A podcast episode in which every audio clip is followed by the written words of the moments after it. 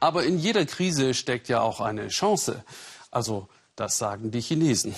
Und registrieren hocherfreut, dass sich Russland plötzlich ihnen zuwendet, weil es sich von der EU abwendet.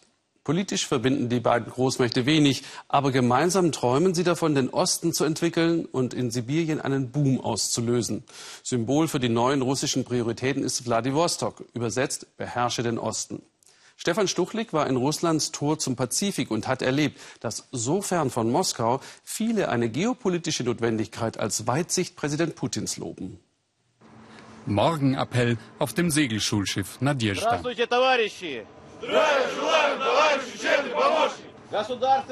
Ein tägliches Ritual im Hafen von Wladiwostok. Militärischer Drill und Patriotismus, zwei der Elemente, die das größte Land der Erde zusammenhalten. Wladiwostok ist der Ort, in dem in Russland die Sonne aufgeht.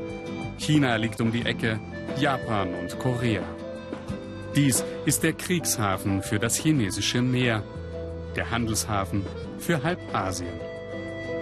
Wir sind mit dem Mann am Fernglas verabredet. Viktor Stanenko ist Kapitän eines Schleppers und hat eine besondere Sicht auf Russlands aktuelle Lage. Wir sollen ihn nach der Schicht mit seiner Frau treffen. Für den asiatischen Teil des Riesenreichs sei die Ukraine-Krise eine Chance, sagt unser Kapitän. Э, Jetzt haben Sie in Moskau endlich die Bedeutung des fernen Ostens hier verstanden. Wir werden uns in Zukunft mehr Asien zuwenden. Hier in Vladivostok wird im Eiltempo gebaut, alles entwickelt sich und das wird in naher Zukunft noch viel mehr werden. Das ist der Ort in Russland, wo jetzt was passiert. Wer die letzten Jahre nicht in Vladivostok war, kommt sich vor wie in einer vollständig anderen Stadt. Eine nagelneue Brücke über das Goldene Horn, der Ausbau des Hafens, Baustellen überall. Bürotürme, Milliardeninvestitionen, Wohnsiedlungen, überall ist das neue Geld aus Moskau zu sehen. Auch Viktor baut, direkt am Steilufer der Amurbucht. Es ist ein Neubau der besonderen Art, eine Kapelle soll es werden. Tausende von Euro teuer, gebaut aus reinem Patriotismus. Das soll eine spirituelle Unterstützung für unseren Präsidenten werden. Sehen Sie, jetzt haben so viele Länder Sanktionen gegen uns erlassen. Das macht es für Russland nicht gerade besser. Was können wir tun? Zu den Waffen werden wir beide ja nicht mehr greifen. Also bauen wir eine Kapelle. Zur Einweihung im Sommer haben beide schon Wladimir Putin eingeladen. Sollte er kommen, wird er Freude an der Innendekoration haben. Das wird russischer Patriotismus pur. Hier innen werden wir alles symbolisch ausmalen lassen und dort am Fenster kommt die Ikone des siegreichen heiligen Georgs hin und ich will, dass sie auf der Flagge der russischen Kriegsmarine gemalt wird. Eine Kapelle aus nationaler Begeisterung? Militarismus? Wie kommt jemand wie Viktor auf die Idee, dafür so viel Geld zu opfern? Aus der eigenen Tasche. Ein Fanatiker, möchte man denken. Abends auf Viktors Datscha. Seine Freunde sind gekommen. Die Überraschung, alle hier denken wie er. Bei Fischsuppe und Wodka wird auch klar, warum. Moskau interessiert sich jetzt für sie und für Asien und von den negativen Folgen der Ukraine-Krise haben sie bestenfalls gehört. Sanktionen? Ich habe keine Ahnung. Äh, das gibt es wirklich, ja? Wenn, dann spüren wir hier nichts von euren Sanktionen.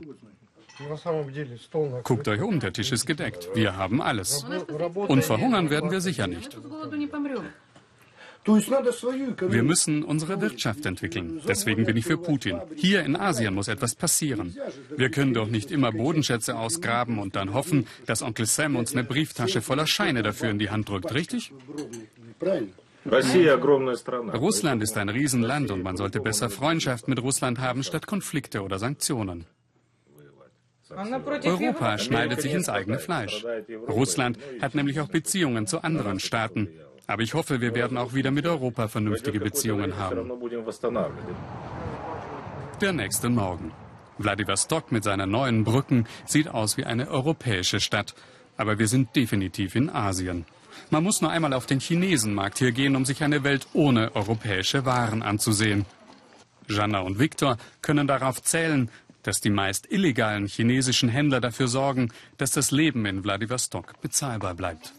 Wenn hier wirklich einmal Waren von Sanktionen betroffen wären, würden sie einfach durch chinesische ersetzt.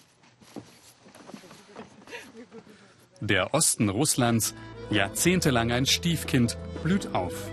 Der Handelshafen soll jetzt zum großen Freihafen umgebaut werden und draußen wartet Frachter nach Frachter aus Fernost auf die Einfahrt nach Wladiwostok. Der asiatische Wirtschaftsboom ist nahe und man ist plötzlich wichtig geworden. Das neue Opernhaus ist ein Sinnbild dafür. Teure Architektur, in Rekordzeit gebaut. Natürlich führen uns Viktor und Jana hierher. Für die immer noch opernverrückten Russen hält dieses Haus hier jeden Vergleich stand.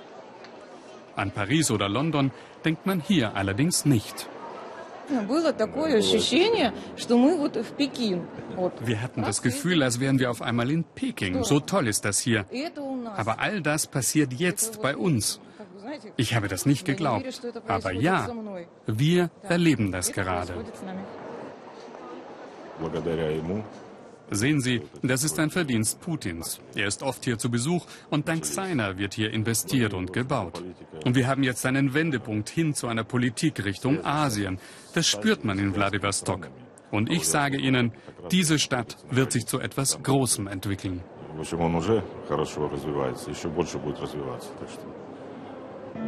Von der Ukraine-Krise kommt hier im Osten nur ein fernes Echo an, das des wieder starken Russlands.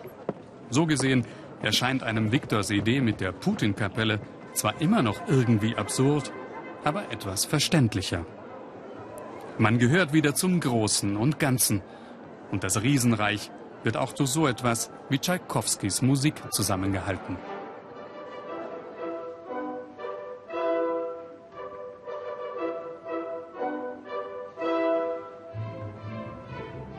Russlands alte Musik für Russlands aufstrebenden Osten. Für Wladiwostok und die Region ist die europäische Krise zur großen Chance geworden.